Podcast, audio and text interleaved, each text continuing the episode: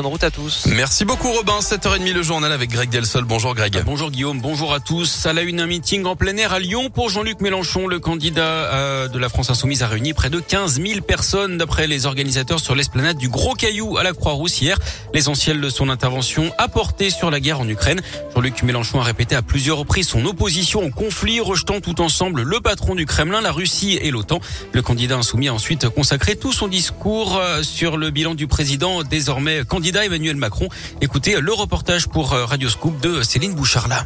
Est-ce que vous m'entendez bien? Dans la foule, et ils sont les plus nombreux, les électeurs déjà convaincus, comme Alexandre, tout de même impressionné par le nombre de personnes présentes et la prestation du candidat. C'est un discours qui est argumenté, premièrement. C'est pas des paroles en l'air, propos clinquants. C'est d'abord euh, un programme très développé, euh, des centaines de mesures, mais sur lesquelles il a bien sûr travaillé. Et c'est d'abord ça qui m'attire, je pense. Elle aussi votera Mélenchon le 10 avril prochain, mais Caroline ne voulait pas manquer ce moment. Je dirais qu'un meeting, ça permet de se sentir euh, entouré, peut-être d'avoir euh, de- des discussions avec euh, d'autres personnes pour continuer en fait d'approfondir.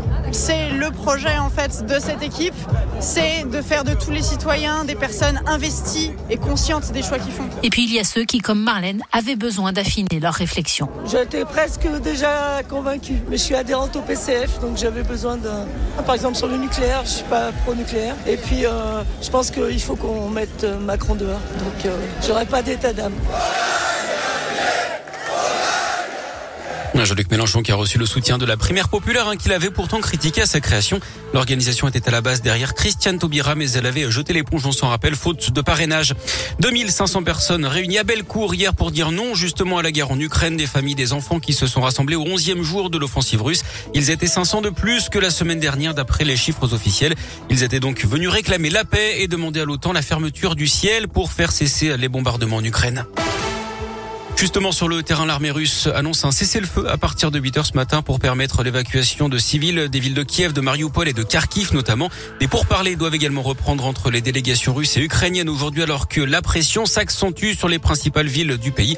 Hier, Emmanuel Macron a eu Vladimir Poutine au téléphone. Le président russe assure qu'il ne vise ni les civils ni les centrales nucléaires mais qu'il ira au bout de ses objectifs en Ukraine, soit par la négociation, soit par la guerre. En attendant, par précaution, la France a envoyé hier à l'Ukraine différents produits médicaux dont de l'iode face au risque d'un accident nucléaire. De son côté, Engie prévient que l'approvisionnement en gaz pourrait être un problème cet été si le conflit venait à durer, notamment pour remplir les cuves de fioul en prévision de l'hiver prochain. Jean Castex et trois de ses ministres à Neuville-sur-Saône, au nord de Lyon, aujourd'hui sur le site de Sanofi. Le Premier ministre présentera la stratégie maladie émergente et infectieuse dans le cadre de France 2030. Il doit également évoquer un investissement majeur de Sanofi sur la technologie ARN et poser la première pierre d'une usine du laboratoire qui doit permettre de produire plusieurs vaccins simultanément dans une même unité de production.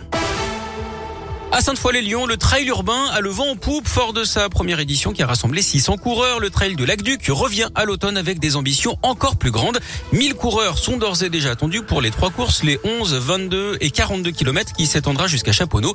Des animations pour les enfants et le grand public seront également retrouvées comme la marche nordique ou la course d'orientation. Anne-Cécile Thévenot est institutrice à Saint-Fond. Elle a fini première sur le 11 km l'an dernier et elle est devenue ambassadrice de la prochaine édition. Elle nous explique ce qui l'a convaincue de défendre les couleurs du trail de l'Aqueduc. C'était vraiment super du début à la fin, euh, avec un, parcours euh, vraiment exigeant et aussi parce qu'on a pu partager ça. euh, C'était très festif, très sportif et du coup c'est parfait. En plus, tu arrives sur des points de vue qui donnent, qui donnent vraiment sur tout Lyon. Ah, c'est super. T'es récompensé même en courant. Bah là, c'était même une fierté. Moi, j'ai pu faire participer, enfin faire venir toute mon école et ils étaient vraiment euh, vraiment contents de- d'avoir cette vue, d'avoir ce parcours. C'était vraiment vraiment très chouette. La deuxième édition du trail de l'Aqueduc à la conquête de l'Ouest, ce sera donc le 16 octobre prochain.